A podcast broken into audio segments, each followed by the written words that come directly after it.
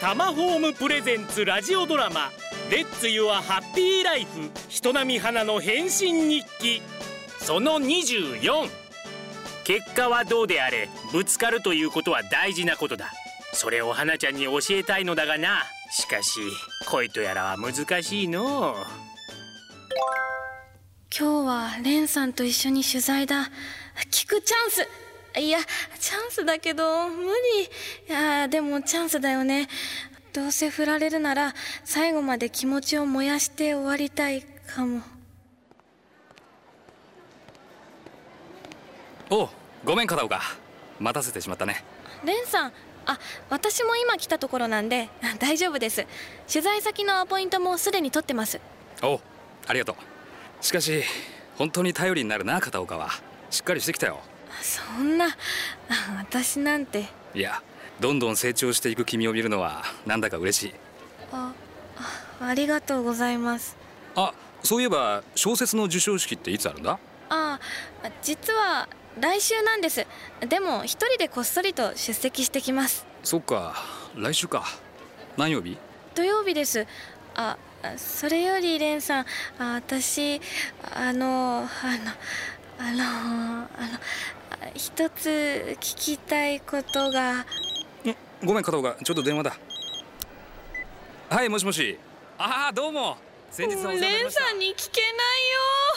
ドキドキする花ちゃんほら見てみえ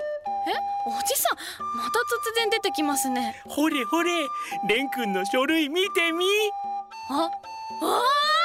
げたしおりだレンさん使ってくれおい片岡どうしたてるレンさんあのそのしおりって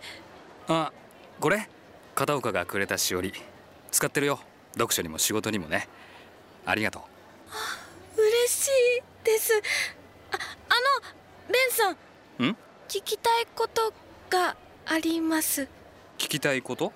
レンさん愛子と結婚するんですかえけ結婚あいやレンさん愛子と付き合い始めたんですか片岡ひょーいったいったぞ花ちゃんその調子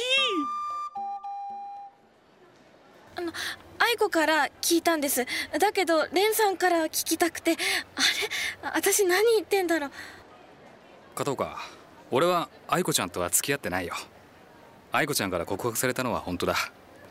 彼女がどう伝えたか知らないけど付き合うことはできないごめんと答えたあのね片岡いや何でもない聞きたいことに答えたよレンさんと愛子は付き合ってないつまり愛子ちゃんは振られてしまったということだおじさんありえない愛子が振られるなんてでもなんで愛子は私に嘘を花ちゃんいろんな人がいていろんな気持ちの表現をする愛子ちゃんは花ちゃんの蓮くんへの気持ちも知っていただろうはいでもわからない花ちゃん君は君愛子ちゃんは愛子ちゃんだ現実だけが答えなんだよおじさん強くなれ花ちゃんいいね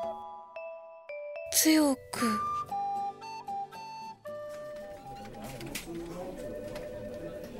おういよいよ授賞式か片岡あは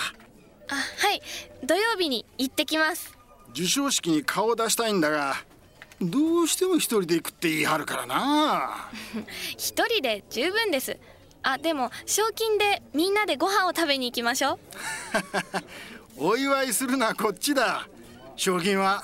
大事に取っておけ将来のために将来のためにそうまだまだいい小説を書いていきなさい才能を無駄にするな部長趣味で終わらせるか頑張るかそれは自分で決めることだけどな俺はずーっと応援するぞタマホームプレゼンツラジオドラマ「レッツ・ユア・ハッピー・ライフ人並み花の変身日記」